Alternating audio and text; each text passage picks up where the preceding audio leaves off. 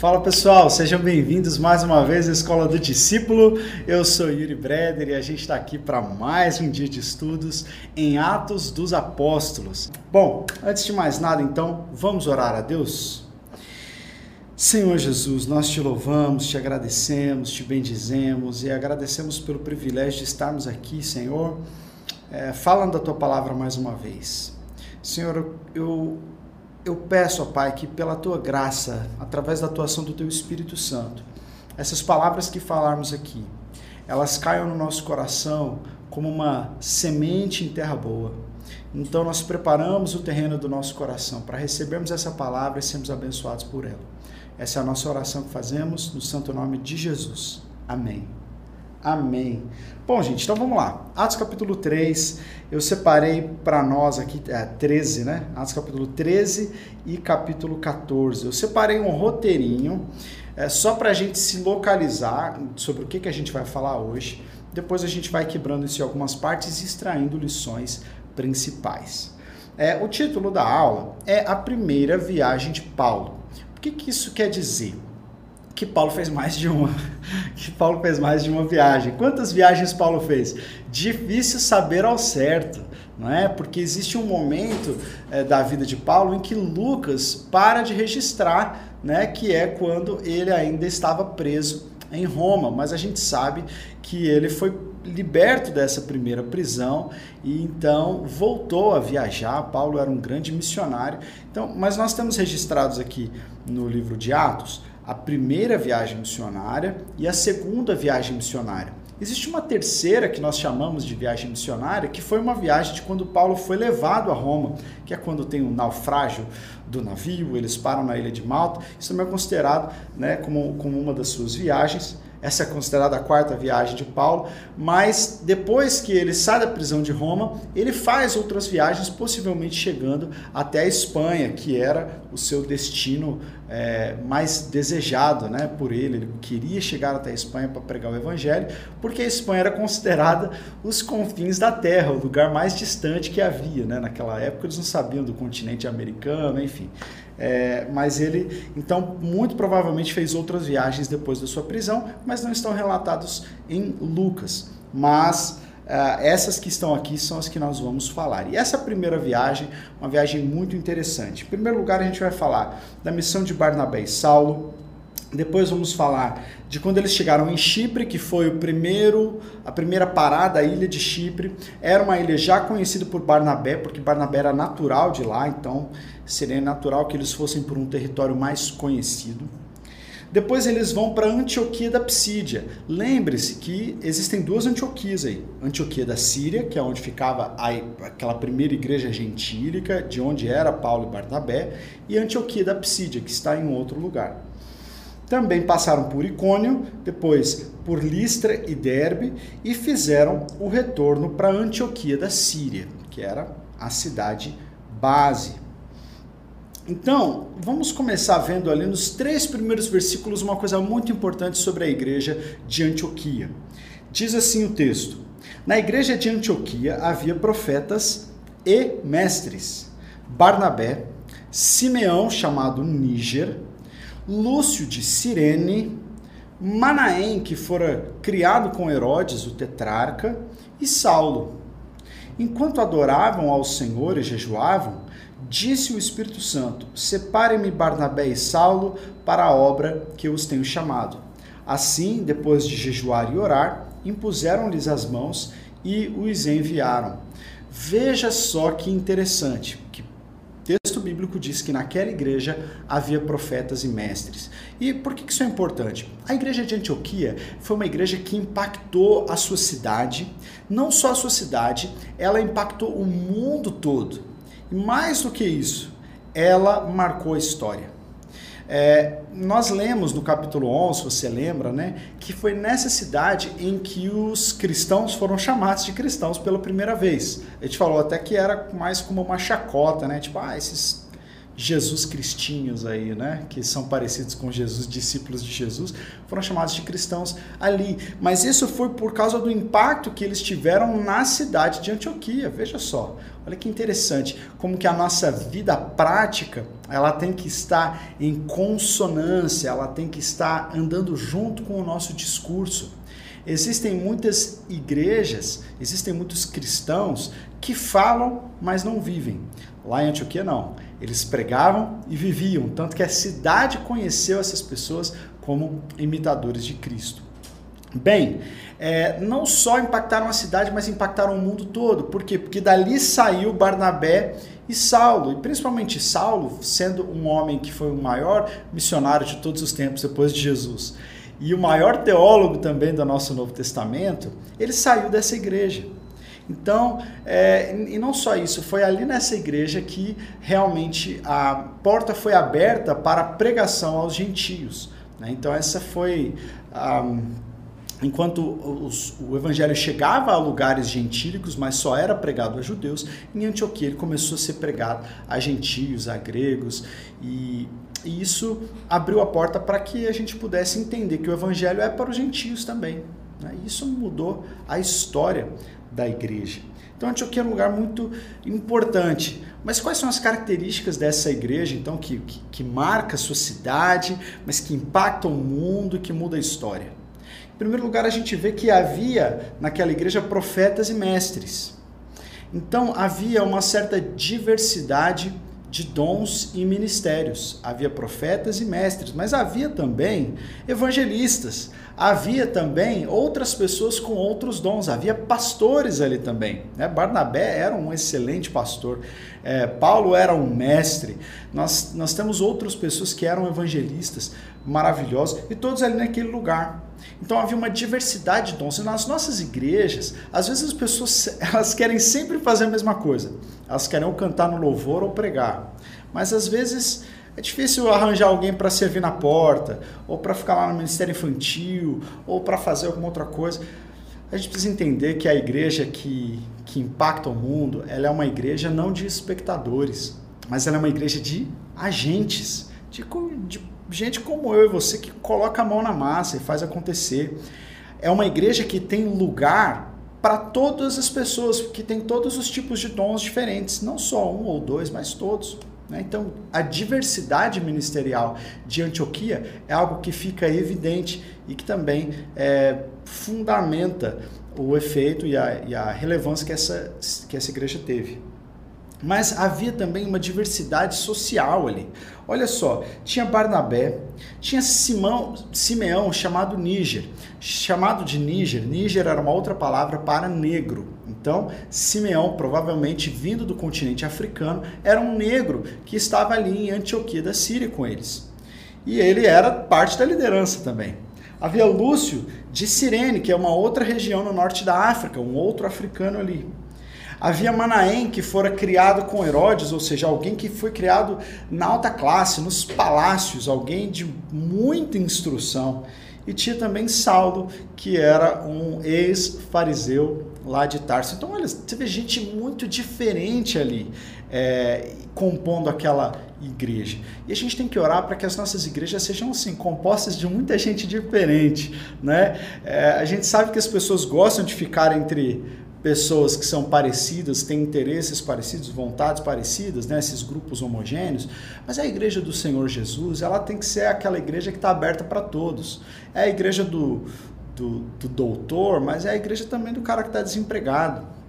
É a igreja do homem, é a igreja da mulher, é a igreja do adolescente, é a igreja daquele que tem muita instrução, daquele que tem pouca instrução, é a igreja do cara que tem casa própria, é a igreja do cara que mora de aluguel. A igreja é aberta para todos. Né? A igreja é aberta para todas as pessoas, com todas as suas histórias, com todas as suas contingências. Por quê? Porque a igreja é família de Deus. Então, a gente vê que essas pessoas também compunham uma igreja, é, essas, essas variadas visões de mundo, né? variadas histórias, compunham a liderança de uma igreja que, então, por causa disso, sabia abraçar a todas as pessoas também. Mas era uma igreja também que orava, que buscava a Deus. Olha, olha lá, enquanto adoravam ao Senhor e jejuavam, disse o Espírito Santo: Separem-me Barnabé e Saulo para a obra que eu os tenho chamado.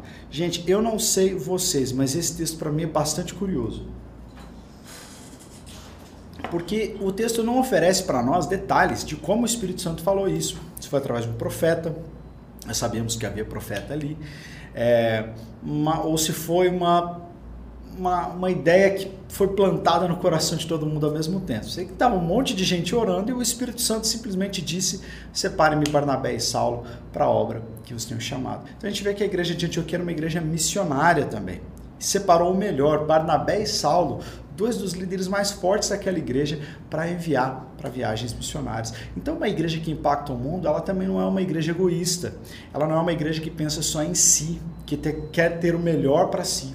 É uma igreja que pensa em dar, em ah, oferecer aquilo que tem de melhor para o Senhor. Assim como o nosso próprio Deus ofereceu aquilo que ele tinha de melhor ao seu próprio filho, a igreja de Antioquia ofereceu aquilo que ela tinha de melhor. Então, se nós somos discípulos de Jesus, a gente não vai servir dando o mínimo necessário. A gente não vai servir de qualquer jeito, a gente vai dar o nosso melhor. E se todos nós, em todas as nossas igrejas, oferecermos a Deus o nosso melhor, não pensarmos naquilo que a gente pode reter, mas naquilo que a gente pode abençoar, então a gente também vai poder abençoar muitas pessoas, não é? Então, depois deles jejuarem e orarem, impuseram-lhes as mãos e os enviaram.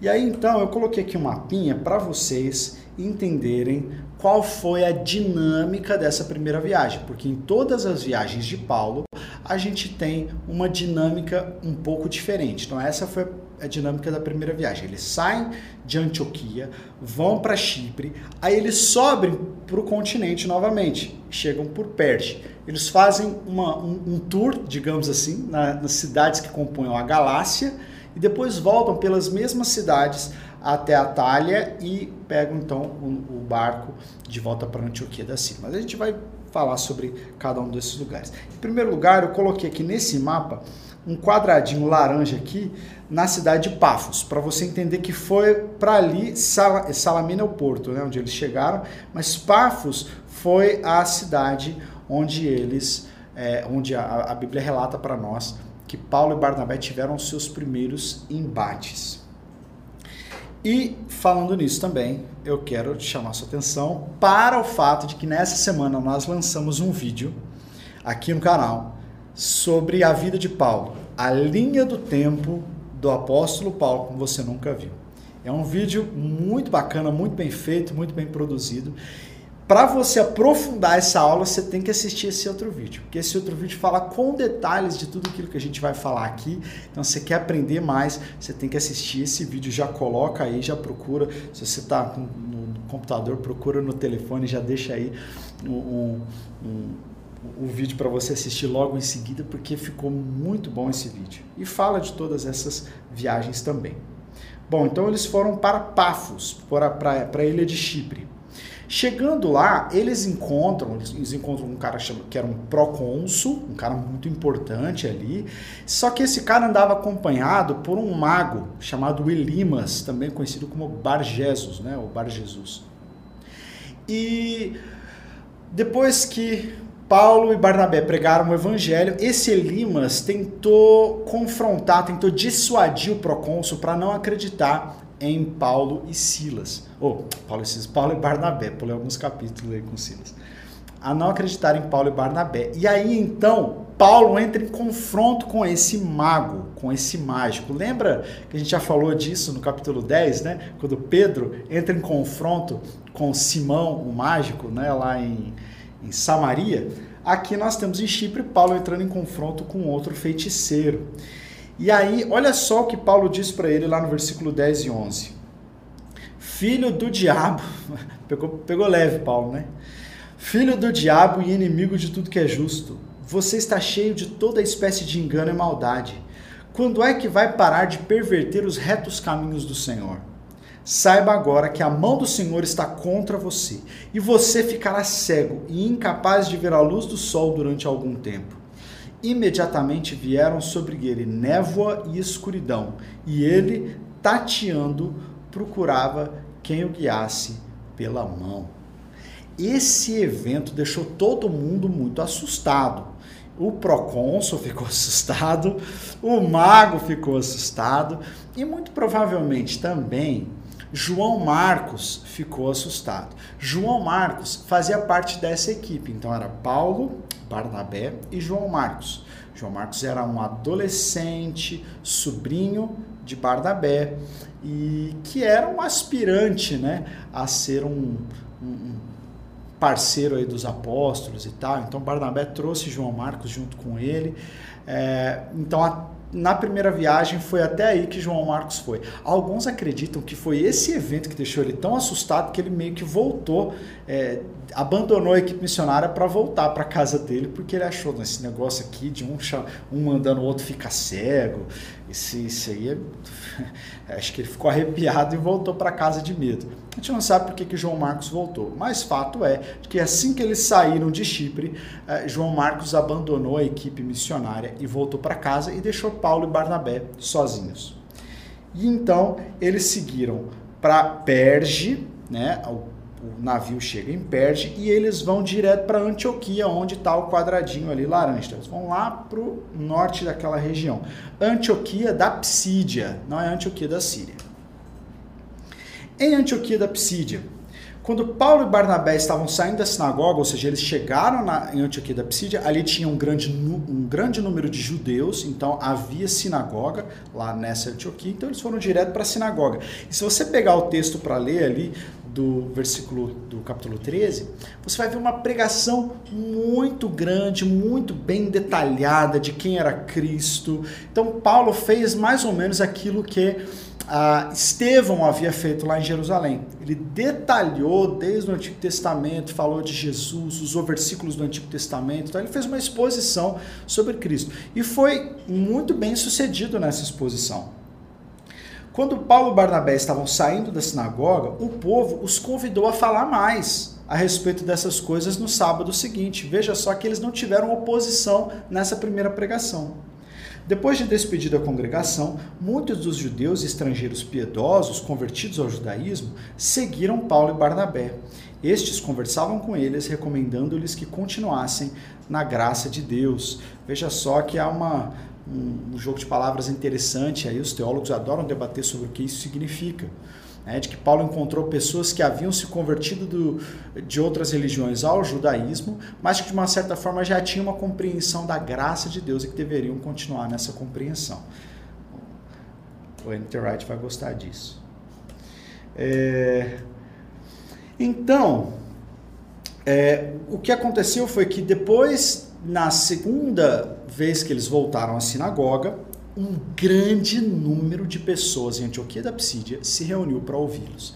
Vendo isso, os judeus, a Bíblia diz que os judeus, os fariseus, ficaram com inveja e começaram então a se opor a Paulo e Barnabé por inveja. Talvez no início não fosse nem porque eles discordavam da mensagem.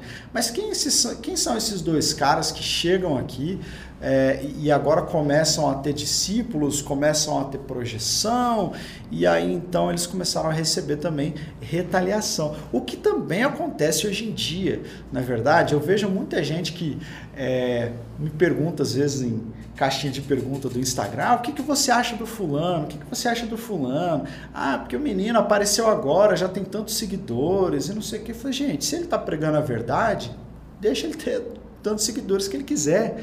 Em nome de Jesus, que ele pregue o evangelho. Agora, se eu não, eu não vou me sentir afetado porque fulano tem mais seguidores ou porque um outro canal ou uma outra igreja é maior do que a minha. Não, isso é inveja. Desde que estejamos pregando a verdade, amém. Mas esses caras aqui não, esses caras com inveja de Paulo e Barnabé. Então, Paulo e Barnabé, lá no versículo 46, lhes responderam corajosamente a esses invejosos. Era, era necessário anunciar primeiro a vocês a palavra de Deus. Uma vez que a rejeitam e não se julgam dignos da vida eterna, agora nós nos voltamos para os gentios. Pois assim o Senhor nos ordenou: Eu fiz de você luz para os gentios, para que você leve a salvação até os confins da terra. E aí então uh, eles foram colocados para fora, né? Eles, eles tiveram que sair dali. Mas olha só que interessante o versículo 48. Eu coloquei aqui só como uma, uma deixa para você ficar depois fritando aí, né? E, mas olha só o que diz o versículo 48. Ouvindo isso, os gentios, os gentios, ou seja, ouvindo que agora a mensagem estaria sendo pregada a eles, alegraram-se e bendisseram a palavra do Senhor e creram todos os que haviam sido designados para a vida eterna. Olha só que interessante, o pessoal que gosta de debater essa coisa de predestinação, de eleição, aqui diz que Paulo chegou e pregou e creram, creram. Todos aqueles que já haviam sido destinados a crer, creram. Né? E aí, como é que a gente responde a isso? Algumas outras traduções ainda colocam a palavra predestinados para a vida eterna. Aqueles que Deus já tinha predestinado, creram. Então, né, vai contra aquela coisa também, né? Que, ah, se você crê em predestinação, ou se você crê em eleição, você não precisa pregar para ninguém, porque Deus vai salvar, a pessoa já está eleita e ela não precisa de pregação. De modo nenhum. Esses aqui haviam sido designados para a vida eterna, mas ainda assim precisavam que Paulo fosse lá pregar para eles e eles para que eles pudessem crer. Mas enfim, isso é conversa para outra história, né? Conversa para outro tempo. Depois de Antioquia, então, eles vão para Icônio. É a cidade que fica ali à direita de Antioquia. Em Icônio, Paulo e Barnabé, como de costume, foram à sinagoga judaica. Ali falaram de tal modo que veio a crer uma grande multidão de judeus e de gentios. Então, ali em Icônio, eles também tiveram um, um, certo sucesso na pregação, ficaram bastante tempo ali. E depois de um tempo, quando a perseguição começou a a bater a porta, eles então saíram e foram para outras cidades, as cidades de Listra e Derbe, ok? Em Listra e Derbe aconteceu um negócio diferente. Havia um homem paralítico dos pés, aleijado desde o nascimento, que vivia ali sentado e nunca tinha andado. Ele ouvira Paulo falar. Quando Paulo olhou diretamente para ele e viu que o homem tinha fé para ser curado, disse em alta voz: Levante-se, Fique de pé. Com isso, o homem deu um salto e começou a andar. Ao ver o que Paulo fizera, a multidão começou a gritar em língua licaônica: Os deuses desceram até nós em formas humanas. Então eles viram aquela cura milagrosa e como eles eram pagãos, não eram nem judeus, né? eles creram que havia que os deuses haviam se encarnado e estavam ali entre eles. O que é uma ótima é uma, é uma, uma ótima deixa para o evangelismo, de você falar de um Deus encarnado, só que de Jesus, né? Mas eles falaram, não, Zeus e Hermes desceram até nós. Barnabé era Zeus e Paulo era Hermes, porque Hermes era o Deus dos discursos, né, relativos aos discursos, às mensagens, e Paulo é quem pregava as mensagens. Só que quando isso aconteceu, Barnabé e Paulo não aceitaram essa adoração das pessoas. O que a gente também já falou aqui, que aconteceu com Pedro, quando Cornélio se prostrou diante de Pedro, como que é ah, difícil para algumas pessoas quando alcançam uma fama, alcançam uma projeção muito grande, ajudarem os seus próprios seguidores a entenderem que eles não são dignos de tanta honra assim, né? Que eles são homens como os demais e que a gente precisa olhar é para Jesus. Então é muito fácil. João Calvino falava que o coração humano é uma fábrica de ídolos. E rapidamente, quando a gente vê pessoas que a gente ama, que a gente se identifica, que a gente admira, a gente começa a olhar para essas pessoas e, sem perceber muitas vezes, a gente quer consultar o que aquela pessoa acha antes de orar. Né? A gente quer modelar a vida para se parecer com aquela pessoa ali. Isso pode ser uma admiração, mas existe uma linha tênue né? entre uma admiração excessiva. Então Paulo e Barnabé, entendendo isso, já rasgaram as vestes, né, num, num, sinal de protesto, chamando a atenção das pessoas, dizendo não, nós somos apenas homens como vocês, né? E aí, é, é, versículo 14, né? Ouvindo isso, os apóstolos Barnabé e Paulo rasgaram as roupas e correram para o meio da multidão, dizendo: Homens, por que vocês estão fazendo isso? Porque eles trouxeram, começaram a trazer ofertas, né? os sacerdotes desses deuses começaram a trazer ofertas e depositar ali aos pés deles. E eles falaram: Nós também somos humanos como vocês. E aí depois vieram alguns judeus das outras cidades por onde eles já tinham passado e começaram a perverter a multidão, dizer que eles eram falsários e tal. Apesar dessas palavras, eles tiveram dificuldade para impedir que a multidão lhes oferecesse sacrifício. Então, alguns judeus chegaram de Antioquia e de Icônio e mudaram o ânimo das multidões. E aí eles apedrejaram Paulo e o arrastaram para fora da cidade, pensando que estivesse morto. Olha só que coisa bipolar, né? Assim, primeiro o povo tá achando que Paulo é um deus, e aí depois quando ele fala, olha, eu não sou Deus, não me adorem, eu sou homem como vocês, o ânimo dessa multidão é rapidamente mudado para o ódio. E aí então eles apedrejam Paulo, e assim, o texto diz que eles arrastaram Paulo para fora da cidade e deixaram ele lá porque todo mundo acreditava que ele já estava morto. Então não foi, não foi uma pedrinha só não, tá, gente? Eu imagino que Paulo ficou severamente ferido, severamente ferido. Alguns vão dizer que é sobre essa ocasião em que ele fala depois mais tarde lá nas suas cartas à igreja de Corinto sobre uma experiência muito próxima à morte, né, onde ele visita o céu e tal, de que foi alguma coisa é, tão grave assim, de que Paulo realmente aqui ficou entre a vida e a morte. Então foi muito feio esse apedrejamento. Mas o que acontece é que depois que ele foi deixado lá, alguns discípulos se juntam, que dá a entender que os discípulos de Paulo, quando viram que ele estava sendo apedrejado, fugiram, igual os discípulos de Jesus, né? fugiram para não serem apedrejados também, mas voltam para cuidar do apóstolo depois. Então eles é, trazem Paulo e Paulo entra de novo na cidade. Olha só que cara corajoso, né? O cara acabou de ser apedrejado por aqueles habitantes, foi deixado como morto e volta para dentro da mesma cidade.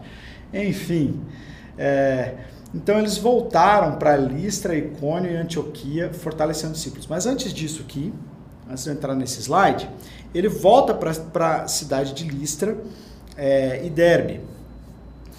É ali que nasce a primeira, as primeiras igrejas, é nessa primeira viagem deles aí. Quando Paulo escreve a carta aos Gálatas, não existe uma cidade chamada Galácia. Os cristãos da Galácia são os cristãos destas cidades, porque essa região era a região da Galácia. Então a carta aos Gálatas era para passar por Derbe, Listra, Icônio e Antioquia da Psídia tá bom? Então isso é uma curiosidade. A carta aos Gálatas, na verdade, é para os cristãos dessas, cristãos dessas quatro cidades.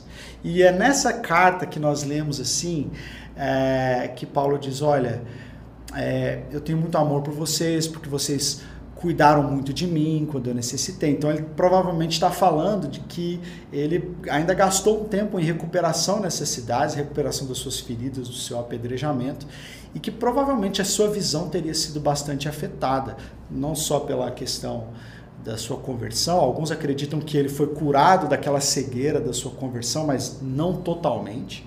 Outros acreditam que nesse apedrejamento a visão dele ficou comprometida, porque ele diz aos Gálatas: é, Eu sei que vocês me amam tanto que vocês teriam, é, a, se vocês pudessem, vocês tirariam os próprios olhos e dariam a mim. Por que, que Paulo diria assim? Ah, eu sei que você me ama tanto que você me daria os seus olhos. Talvez Paulo tivesse alguma necessidade na área da visão. E, então ele foi tão bem cuidado pelo povo ali da Galácia que esse amor ficou evidente. Mas enfim, nós estamos falando aqui de conjecturas. É, depois que Paulo então se recuperou, eles voltaram para Listra, Icônio e Antioquia, ou seja, eles fizeram o caminho inverso. Lembra? Ele estava em Antioquia, depois vai para Icônio, Listra e Derbe. Aí em Derbe ele é apedrejado, se recupera e então volta para Listra, Icônio e Antioquia da Psídia. E eles voltaram fortalecendo os discípulos. Por quê? Porque ficou cristãos nessas cidades.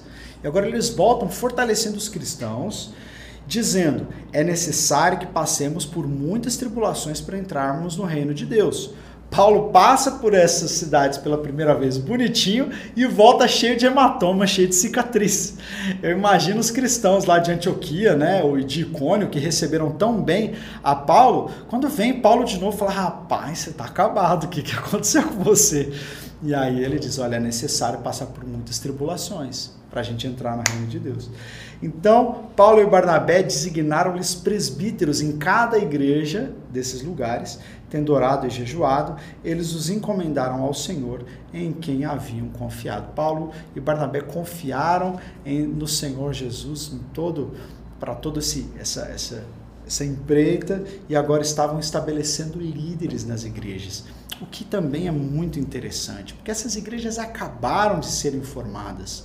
Paulo não ficou muito tempo considerável assim é, nessas cidades na primeira viagem, mas mesmo assim Deus já havia despertado algumas pessoas que foram colocadas como líderes, como presbíteros da igreja, que deveriam se reportar aos apóstolos. Né? Então, olha como que é importante ah, o estabelecimento de uma liderança, de uma liderança forte, que às vezes a gente não, também não tem como falar assim, não, a pessoa para ser líder aqui vai esperar cinco anos, aí vai fazer seminário. Não, existem pessoas ali que já têm amor pelo Senhor Jesus, responsabilidade, lealdade aos seus líderes, que podem ficar responsáveis por um pequeno grupo de cristãos.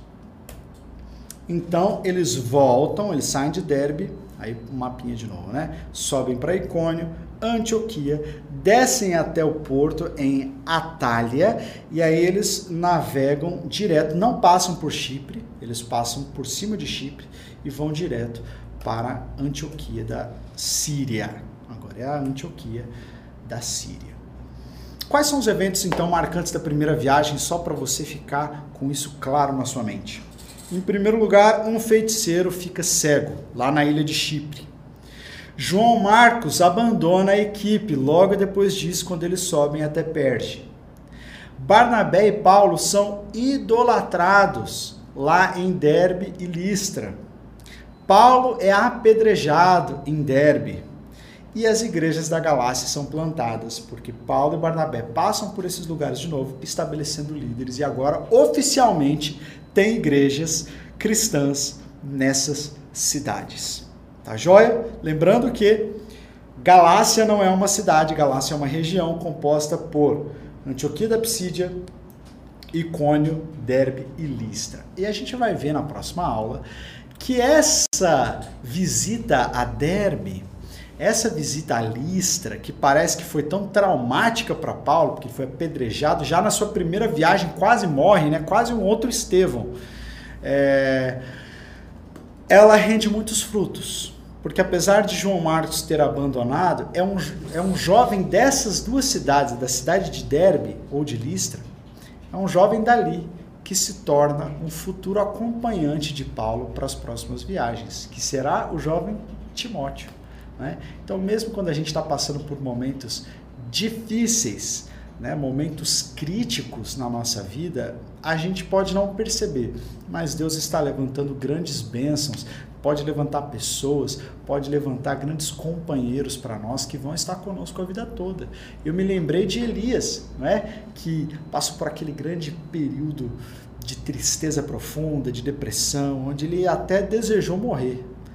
E é naquele momento em que Deus fala para ele ir atrás de Eliseu. E da daquela grande dor nasceu uma grande amizade. E aqui também a gente vê isso acontecer com Paulo. Ele encontra nesses lugares aqui o seu companheiro Timóteo. Então, mas isso é assunto para a próxima aula. Beleza, gente? Essa é a primeira viagem. Nós cobrimos dois capítulos com muitas coisas interessantes. Eu quero convidar você a estudar melhor, a pegar os detalhes. Depois você pega esse mapinha aí para você né, se localizar bem. Mas essa foi a primeira viagem missionária, a viagem de Barnabé e Paulo, e foi a única dessa equipe. Nós vamos ver daqui para frente que essa equipe não se repete. Paulo depois vai ter outros companheiros de viagem. Paulo e Barnabé vão entrar numa não pequena discussão aí. E, mas isso é assunto para a próxima aula. A coisa fica bem acelerada daqui para frente. Ok, gente? Muito obrigado pela sua presença. Muito feliz de dar essa aula. Na semana que vem, então, a gente volta com a com o Concílio de Jerusalém. E vai ter bastante assunto para a gente falar, porque foi ali a primeira reunião ecumênica, a, a, ecumênica, não vou nem usar essa palavra, né? Mas foi a primeira reunião entre os apóstolos e os líderes da igreja para conversar sobre o que seria o cristianismo dali para frente. Com tanto gentil entrando em cena, não é? Com tantas novas pessoas entrando na igreja, o que é que nós vamos exigir de cada um? O que significa ser salvo? Quais vão ser os critérios para a pessoa ser chamada de cristão e fazer parte da igreja. Então, isso é uma coisa que a galera discute até hoje. E a primeira discussão foi lá em Atos capítulo 15. Esse é o tema da nossa próxima aula. Espero que você tenha gostado, tenha sido abençoado. Fique ligado e até semana que vem. Deus abençoe vocês.